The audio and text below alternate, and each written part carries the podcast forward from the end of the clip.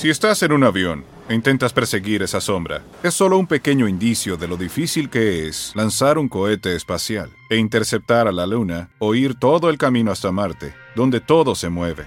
Es como tomar un arma e intentar golpear una bala con una bala. En un planeta ultraconectado. En una galaxia que se mueve de manera infinita. La creatividad es la inteligencia divirtiéndose. Porque nada se compara con una buena idea y sabemos que hay vida más allá de los emprendimientos.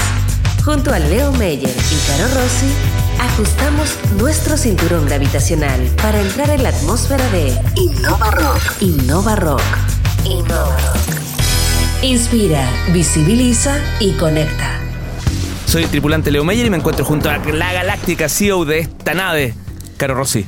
Y tenemos un marciano invitado. Tenemos un marciano que nos vino a ver después de meses de dejarnos solos. ¿Cómo estás, Uri Martinich? Bien, pues Leo, bien, súper bien, con muchas ganas de volver. Es increíble que la distancia y las aventuras y todo hacen que uno pueda extrañar hasta el Leo. Wow. Es impresionante. no, impresionante. Y les cuento que ya abordó la nave de nuestro invitado de hoy. Bienvenido al astrónomo, especializado en Machine Learning, doctorado en astrofísica, MBA en liderazgo empresarial y se llama Roberto Muñoz. ¿Cómo estás, Roberto? Oye, muchas gracias, Leo. Un placer estar acá. Genial. Eh, me encanta este programa. Me, me parece fascinante que estén motivando, incentivando a más gente a hacer innovación. Bienvenido, Roberto. Genial. Muchas gracias, Caro. Muchas gracias, Uri. Oye, con todo este currículum, del cual no dudo, obviamente, pero vives para estudiar porque tú no tienes 80 años, como para decir, ¿no? Usted es súper joven. Sí, ni 70 años. Ah, no, no, súper joven, 40. ¿Qué, qué, qué- cómo lo haces? ¿Vives para estudiar? ¿Hay familia? ¿Qué, Sí, lo que pasa es que, mira, tú caché que con el tema de la carrera científica, cuando te metías a trabajar en temas de I más D, la cosa es súper acelerada. Entonces, entre más temprano te metáis, mejor. Y a mí me pasó, efectivamente, que el caso del el caso de la astronomía, me metí súper chico, a los 17 años a estudiar, a la católica. Salí egresado como a los 22 y me metí al tiro al doctorado. Entonces fue súper rápido, en verdad. En general, la gente lo que suele hacer es como que hace licenciatura, magíster, doctorado. Y aquí estuvo la oportunidad, la tomé. Y ya a los 28 años ya estaba haciendo investigación en astronomía. Trabajé varios años en temas de la universidad, especialmente en la católica y también tuve un tiempo en Francia. Y después de eso, ups, después de eso, al final de cuentas, lo que pasó es que, eh, bueno, vino el contacto con una empresa chilena y el contacto con la empresa chilena eh, facilitó las cosas en el sentido de poder transitar desde la universidad hacia la empresa. ¿A los 17 años la tuviste tan clara desde el inicio? ¿Cuarto medio ya sabías lo que iba a hacer o incluso antes? Yo creo que el tema de la universidad, eh, yo siempre quise estudiar como ingeniería en informática. Eso me pasó como a los 15, 16 años. ¿Y eh, qué pasó? Que al final de cuentas jugaron muchas cosas. Hubo un eclipse, no sé si se acuerdan, el eclipse del 94, Ajá, que fue en. Putre, donde yo estaba, bueno, yo soy de Arica, yo estaba al lado. Fui al eclipse, ese eclipse me fascinó, me marcó harto y ahí fue cuando me empezó a picar el bichito de estudiar como astronomía. Y ya a los 17 años la tenía clara. Me quería ir por la ciencia, quería entender un poco el universo, quería saber cómo funcionaba. Y eh, la carrera es súper chora, porque la carrera, al final de cuentas, no es solamente aprender de la estrella o aprender el nombre de las galaxias, sino que también te enseñan un montón de matemática, un montón de física y vais complementando. ¿Cuán distinto era en ese momento estudiar astronomía? Hoy día Chile es como un polo astronómico, está en boca, en boca de todos el concepto de astronomía y el tema de los datos de la astronomía, pero en ese momento me imagino que no. No, el año 99, olvídate, el año 99 cuando yo me metí a estudiar astronomía, eh, que habían dos universidades en Chile, estaba la Católica la Chile, y cada universidad tenía máximo 10 profesores, una cosa así. Eran súper pocos. Y eh, el grueso se estaba haciendo más bien en el observatorio.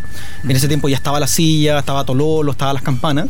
Y, y si tú contáis el número de astrónomos que trabajaban en Chile, debe haber sido el orden de 100 personas. Súper poco. ¿Y hoy? Hoy en día, olvídate, esto creció notablemente. O sea, ya estamos hablando de cerca de 500 personas que están trabajando y haciendo astronomía y otras 300 personas que están estudiando astronomía.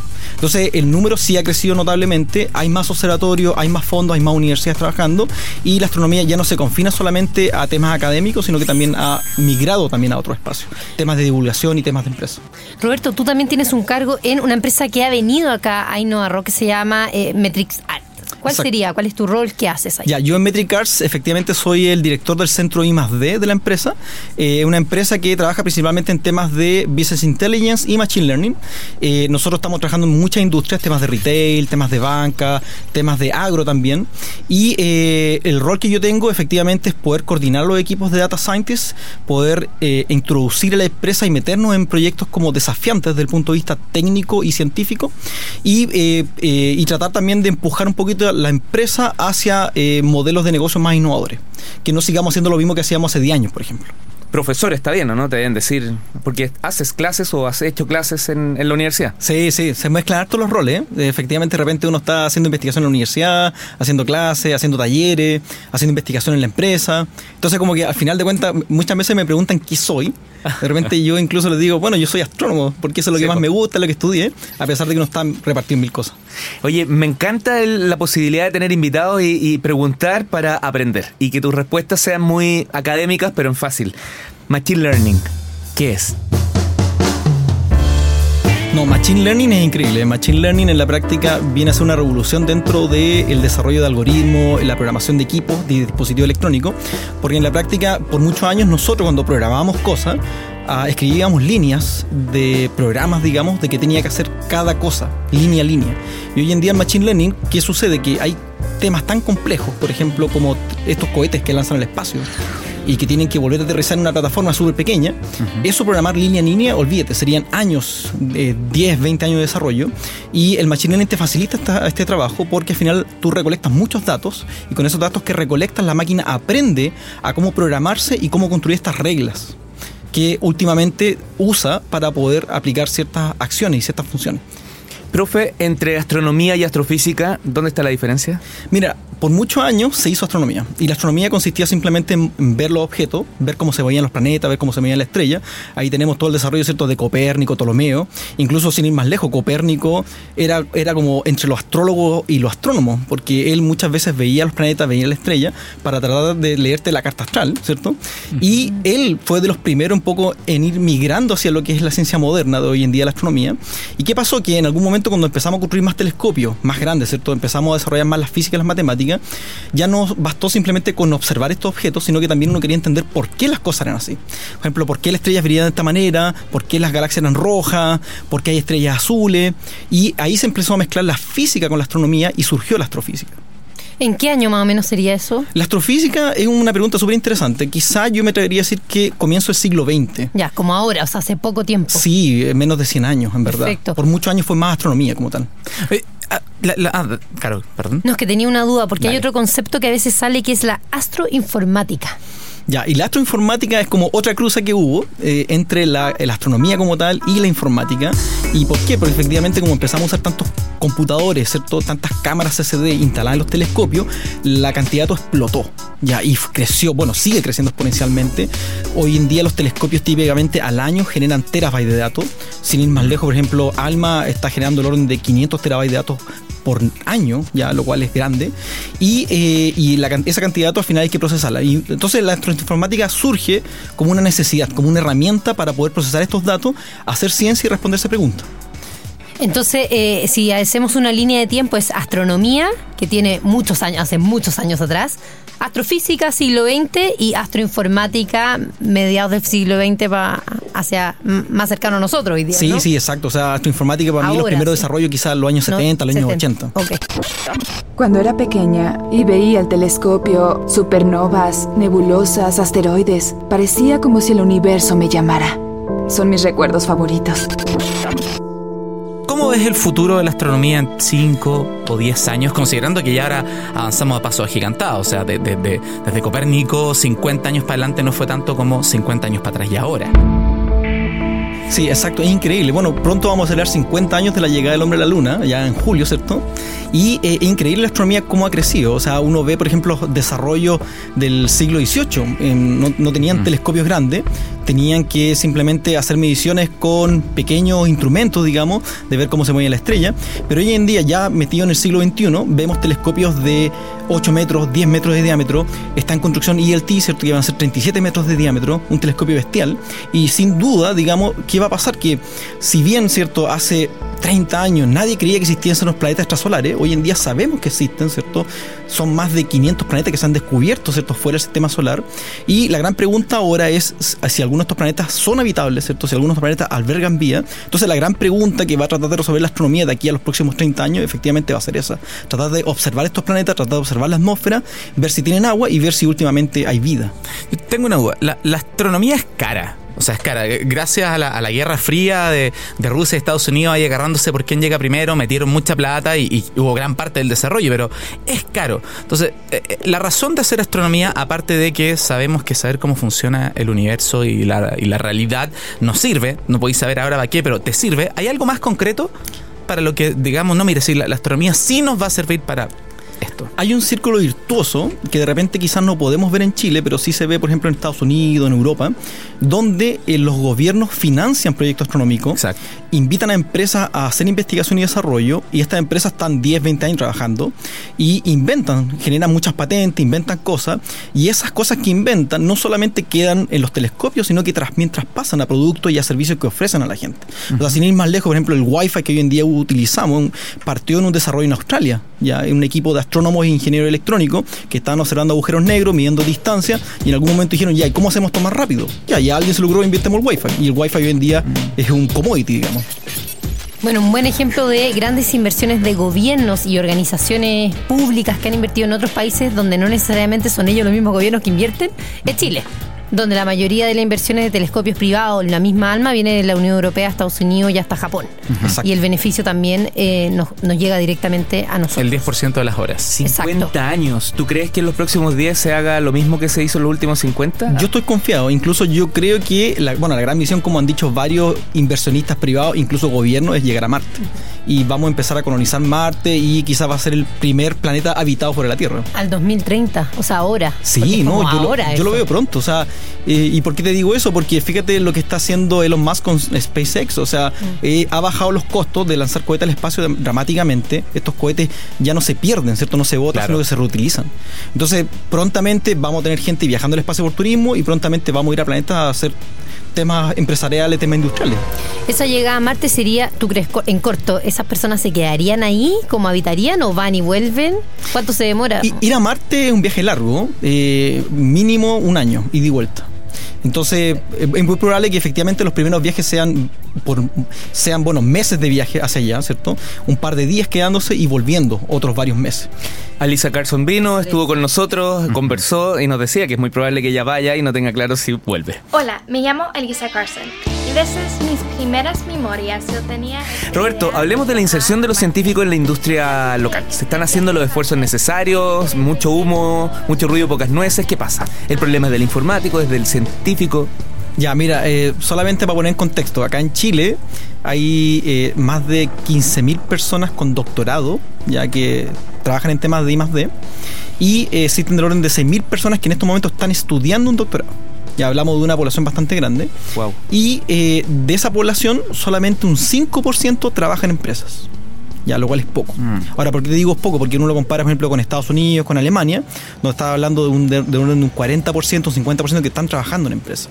Entonces, sí, falta más gente trabajando en empresa, falta más I más D en empresa, y yo creo que eh, las razones son vienen de las dos partes. Hay pocos científicos dispuestos a migrar hacia la empresa y también hay poca empresa que en estos momentos está invirtiendo en I más D. Perdón, que la segunda parte la puedo entender muy bien, pero la primera me cuesta. ¿Por qué un científico no iría a una empresa a trabajar? Ya, eso es un tema de formación. Ya, ¿qué pasa? Que efectivamente uno entra a la universidad, tú estudias tu carrera, ¿cierto? Muchas veces la gente cuando entra a la universidad está pensando en salir a trabajar ya a los 24, 25 años. En el caso científico es distinto. Tú salí a la universidad y al tiro te metí un posgrado. Y en ese posgrado muchas veces terminás en torno a los 28 o 30 años. Y ahí la idea es que te quedes trabajando en la universidad. Ese es como el objetivo de formar un investigador en la universidad. Seguir investigando seguir en el ambiente académico. Exacto, seguir Ajá. investigando en el ambiente académico. Y no, no te enseñan a ti que hay investigación más allá de la academia. Entonces, es un tema de información, un tema de desconocimiento y la idea un poco de abrir estos caminos y enseñar a la gente que existen carreras alternativas, que no todo es la academia. Tengo una duda ahí, porque fondo la investigación académica eh, ah, bueno, hay, un debate que lo podemos dejar para después, no va el problema, pero el tema es que a ti te evalúan por el impacto de tus publicaciones, dónde se publica, cuánto, estamos claros en ese lado. Pero ¿cómo funciona la investigación en el mundo privado? O sea, ¿cuáles son los incentivos? La empresa te va a pedir lucas, pero, pero ¿cómo? No tengo idea de eso, la verdad. Ahí existen diferentes maneras. Por ejemplo, empresas grandes como Microsoft o Google incentiva a su gente que haga investigación y patente cosas, ya porque la patente okay. perdura y se puede, bueno, es un activo, se puede vender. En el caso, por ejemplo, de empresas pequeñas o medianas, eh, más bien está más cargado hacia el desarrollo. Entonces, ¿a qué se refiere eso? Es que estar, bueno, saber el state of the art, es haber leído papers, saber lo que se está haciendo ahora y, e implementarlo. Ah, ok. Entonces es muy, muy cargado más al desarrollo, quizás un 80%, y un 20% más lectura de papers y saber qué se está haciendo hoy en día. Perfecto. Hay, bueno, Chile tiene subsidios también, además de para los emprendimientos que habíamos hablado al principio, también para los PhDs, para los doctorados. Eh, ha- ¿Eso ha hecho que la empresa privada quizá esté más dispuesta Para a contratarlos? contraten, ¿te refieres? Sí, porque se sí. subsidia, no sé si en 40 50% del sueldo, pero un porcentaje. Es harto. Es harto. Sí, mira, existen dos iniciativas, una que viene del Ministerio de Economía a través de Corfo y otra que viene desde CONICET, ¿cierto? Que es la institución que financia la, el- el- la investigación en Chile, digamos, eh, principalmente en la universidad. Y si uno suma la cantidad de números que financian, está, eh, Corfo y CONICET al año están financiando el orden de 30 personas. Ah, es Ya, poco. Es poco. Es muy poco. Es poco, porque está- estamos hablando de que estamos hablando de 6.000 personas que en este momento están cursando doctorado. Entonces, si al año estás eh, financiando solamente 30 que se inserten en la empresa, es bajo. Eh, pero eso no le quita, no le quita digamos, eh, importancia a esto, porque yo creo que son medidas que van en la dirección correcta, eh, han- se han piloteado, han funcionado, y la gran pregunta es ahora cómo aceleramos esto, digamos. Y yo creo que tiene que haber un cambio cultural, principalmente a nivel de universidades, cómo forma su gente, y también, por supuesto, de las mismas empresas, que entiendan para qué te podría servir un científico en la empresa. Por ejemplo, nosotros en Metricars ya hicimos este experimento hace varios años, hace cinco años, y nos dimos cuenta que sí vale la pena incorporar a científicos y construir equipos tanto de ingenieros con científicos. O lo otro es que eh, en el fondo el sueldo de los científicos se empieza a nivelar un poquito más con el sueldo mercado, o eso nunca va a pasar, o eso no debería pasar. Una buena pregunta. complejo. Es complejo porque al final de cuentas lo que suele ocurrir en otros países, la manera como para enganchar a los científicos que se inserten en, la empresa es precisamente por temas de sueldo. Ya, y hay chicos jóvenes que efectivamente egresan, salen de su magíster doctorado, los capturan en la empresa y le ofrecen, digamos, buenas lucas. En el caso de Chile, efectivamente, son pocas las empresas que se pueden dar ese lujo, entonces muchas veces los sueldos se equiparan, principalmente. Entonces eh, se hace, se abre otra dimensión, otra, otro camino, y el- ese camino tiene relación con hacer cosas distintas a las que uno hace en la universidad. Y estar viendo básicamente de manera palpable que lo que uno hace como científico tiene un impacto directo sobre la gente. Que muchas veces en la universidad no se ve. De repente pueden pasar 3, 4 años para recién ver algo y ese algo muchas veces es un paper. Pero no es una- un servicio, no es un, un aparato que se pueda, que pueda distribuirse y venderse, digamos. Roberto, muchas veces las grandes corporaciones son más elefantes y cuesta mucho más que tengan este cambio cultural. Pero para eso están las startups. Nuestro programa principalmente está vinculado con ellas. Eh, en- como Metric Arts, en ese sentido, ¿sientes que el mundo startup está entendiendo esto y se está moviendo más rápido que las grandes corporaciones? Entendiendo siempre la pregunta desde el mundo de la empresa. Sí, lejos. O sea, yo te lo digo así como a nivel de sensación de conversar con startups, conversar con empresarios de pymes, digamos, y eh, también lo veo un poco las cifras, todas las cifras que ha publicado, por ejemplo, Corfo durante los últimos años en cuanto a porcentajes que invierten la empresa en I+D, claramente las que ganan en porcentaje son las pymes y son las startups. Las grandes empresas efectivamente invierten grandes cantidades de dinero en manera absoluta, pero en porcentaje es, muy, es bastante bajo. Mira, debería hacerse un, cuando se publican estos estudios, cuando se hablan estos porcentajes, debería ser muy interesante que se haga diferenciado en Claro. torno al tamaño de empresa. Sí. Por lo que tú estás diciendo. No, no, y es genial. Me parece que yo creo que vamos caminando en la dirección correcta. Hay gente motivada y yo creo que lo que le falta a Chile es acelerar, digamos. Necesitamos acelerar urgentemente. Em, bueno, Data Observatory. Nosotros hablamos de Data Observatory eh, durante este año. Es una iniciativa que se lanzó también ahora hace unos poquitos meses. Hay una aplicación, yo me la bajé, no la he ocupado todavía. ¿Cómo encuentras la iniciativa Data Observatory a nivel nacional de Chile? Mira, a mí me parece que es una iniciativa genial. Yo creo que hace rato necesitábamos Data Observatory. Sin ir más lejos, en Chile, eh, Data Observatory para mí sería como la tercera iniciativa que hay en esta línea. ¿Qué es? Eh. Data Observatory en la práctica es una alianza que se construyó entre el gobierno, empresas, universidades para poder motivar eh, el trabajo colaborativo en la nube con datos públicos. Ah, ya. Ya, partió como una idea más bien de la astronomía, de precisamente de capturar estos datos que los datos que capturan los telescopios y compartir los datos, ya sea a público general, ya sea a empresa, y tratar de generar valor a partir de estos datos. Cuando Pero- dice a público general, literalmente público general, Público o sea, general. cualquiera puede acceder a los datos y. Ah, ya. Exacto, incluso ¿por qué surge esto? Precisamente porque, bueno, la ciencia siempre ha estado restringida como más laboratorio, universidades, y hace mucho tiempo, ¿cierto? Eh, viene el movimiento del Citizen Data Science o el Citizen Science, ¿cierto? Donde las personas se involucran en el descubrimiento de cosas, en el desarrollo de nuevos servicios, y para eso necesitan acceder a datos, necesitan también acceder a capacidad de cómputo. Entonces, el Data Observatory, en la práctica, no es solamente compartir datos, sino también es capa- compartir capacidad de cómputo. Roberto, muy en corto en segundos, ¿hay suficiente literatura asequible para poder eh, entrar al mundo de la astrofísica, de Astroinformática. astroinformática? Mira, la astrofísica ha, creído- ha crecido de manera increíble en el último año. Eh, Uno ve la cantidad de libros de divulgación, ¿cierto? De María Teresa Ruiz, de José Massa, eh, a nivel de entender cómo funciona la estrella, cómo se forman las galaxias, cómo evoluciona el universo, es increíble. O sea, hay mucho material hoy en día. La astroinformática es un camino un poquito más árido porque muchas veces requiere programar, requiere saber algoritmos, requiere saber un poquito machine learning, pero eh, está creciendo. Eh, o sea, sin ir más lejos, por ejemplo, Sochías, que está acá en Chile, ¿cierto? Que la Sociedad Chilena de Astrónomos de Astronomía, eh, ya está dictando cursos, ya está dando talleres.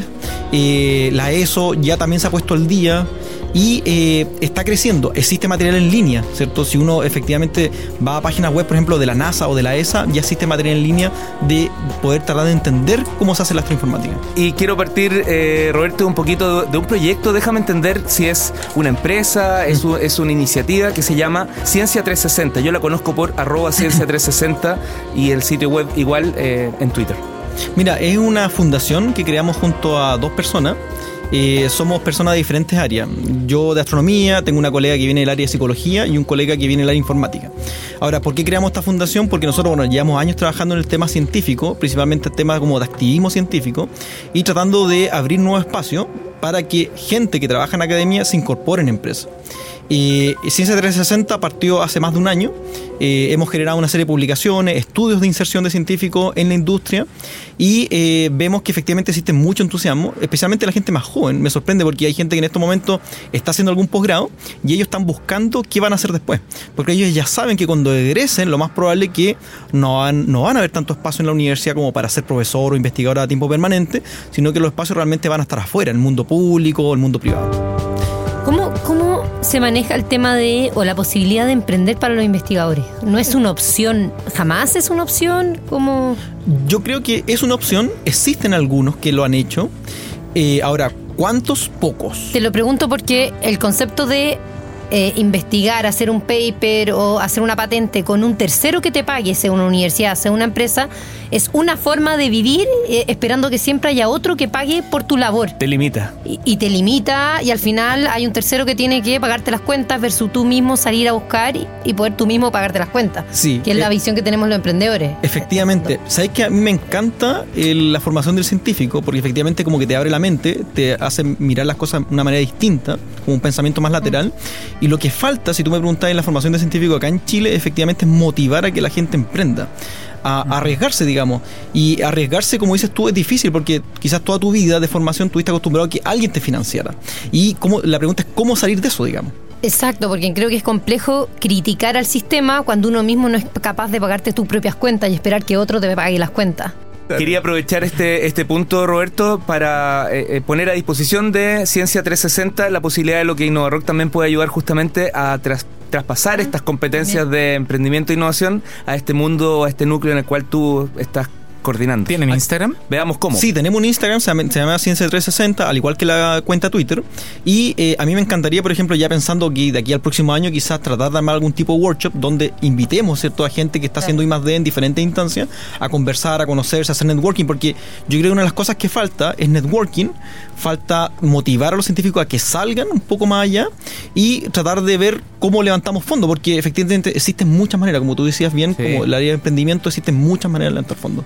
El, el Ministerio de Ciencia, ¿qué tiene que ver en todo lo que hemos hablado hoy? Sinceramente, tal no te preocupes que Innova Rock no nos financia nadie más que. Se me olvidó el nombre de nuestro maravilloso e inteligente tampoco. oficial. Tampoco. Tenemos libertad de pauta. ¿Qué pensáis del Ministerio de Ciencia y de todo lo que hemos hablado y, y su labor? El Ministerio de Ciencia es un ministerio que, bueno, fue creado hace poco, ¿cierto? A comienzos de año Ajá. fue la ceremonia, ¿cierto? Se firmó el, el decreto. Y eh, es un sueño que los científicos llevan años trabajando. O sea, sin ir más lejos, tú te vas hace 20 años, estaba la misma discusión que tenemos hoy en día. Necesitamos un Ministerio de Ciencia porque necesitamos llegar a acuerdos, necesitamos pensar a largo plazo. Yo creo que el Ministerio de Ciencia en estos momentos, yo creo que fue una movida que deberíamos haber hecho hace rato. ¿Y por qué? Porque efectivamente esto no consiste simplemente en repartir plata. ¿ya? Lo que pasa es que hoy por hoy en Chile eh, habían instituciones que financiaban la investigación, financiaban el desarrollo y muchas veces se preocupaban simplemente de repartir dinero. Y el tema es que no es suficiente, porque al final tú tienes que pensar ya cómo quiero a Chile de aquí a 10 años, cómo quiero a Chile de aquí a 30 años. Entonces tiene que pensarse, tienen que formarse estos comités y el Ministerio de Ciencia en la práctica va a ser el espacio que va a albergar este tipo de discusiones va bien encaminado. El ministro ya nos ha dicho a todos los científicos que efectivamente este año se están instalando y lo más probable es que recién a partir del próximo año ya empiecen a ejecutarse como acciones eh, en esa línea, digamos, de construir eh, políticas científicas de largo plazo. ¿Y qué acciones te gustaría ver concretadas? Eh, muchas, en verdad. Eh, por el lado, por ejemplo, mío, del tema de Ciencia 360, eh, efectivamente es tratar de motivar y generar espacios para que científicos se inserten en empresas, que yo creo que estamos muy al debe de eso. Necesitamos sacar a la ciencia de la universidad en el sentido que no nos limitemos solamente a publicar paper. El gran trabajo, por ejemplo, de este año, una de las cosas bonitas que he visto, el tema de la divulgación, increíble. O sea, la cantidad de gente dando charlas, publicando libros, ¿cierto? me parece genial. O sea, y la cantidad de programas de de radio, de televisión que hay en temas de ciencia me parece genial. Entonces, yo quiero un Ministerio de Ciencia que vaya en esa línea de acercar la ciencia a la sociedad, ya sea haciendo divulgación o ya sea insertando científicos en la empresa. Roberto, siempre tenemos que cerrar con un concepto. ¿Con qué concepto te quedas? Yo me quedo con el concepto del data science, ¿cierto? Es este campo interdisciplinario donde se mezclan conocimientos de diferentes lados. Eh, gente trabajando en temas de ingeniería, gente trabajando en temas de física, en óptica, en electrónica. Y eh, yo creo que para allá va la micro, crear equipos multidisciplinarios. Ya la empresa no se puede limitar a solamente tener un solo perfil. Y la gracia del data science es que no solamente se queda en lo técnico, sino que también migra a otro espacio. Y ya vemos, por ejemplo, gente, digamos, y gente que trabaja, que está en el colegio, señoras de casa, digamos, eh, gente que no tiene ninguna relación con temas científicos, que se mete también a hacer data science. ¿Y eh, por qué se meten a hacer data science? Porque le interesa la temática. Por ejemplo, de repente le interesa buscar estrellas en el espacio, le interesa buscar células en un organismo. Eh, y entonces, al final de cuentas, no, no te limitas solamente a tener un conocimiento profundo en una temática, sino que por el hecho de tener el espacio, te vas, te haces preguntas y tratas de ayudar. Roberto Muñoz, astrónomo académico y especialista en informática, muchas gracias por abordar la nave Innova Rock y llévale todos nuestros saludos a todo el equipo de Metric Arts, particularmente a Patricio Cofre. Muchas gracias chicos, muchas gracias Leo, muchas, gracias Caro y Gracias por venir, Roberto. Y cuando decimos que se va a repetir, se repite, ¿cierto? Así es. La creatividad es la inteligencia divirtiéndose. En un planeta ultra conectado, en una galaxia que se mueve de manera porque sabemos que hay vida más allá de los emprendimientos. Esto fue Innova Rock. Junto a Leo Meyer y Caro Rossi. El programa que inspira, visibiliza y conecta.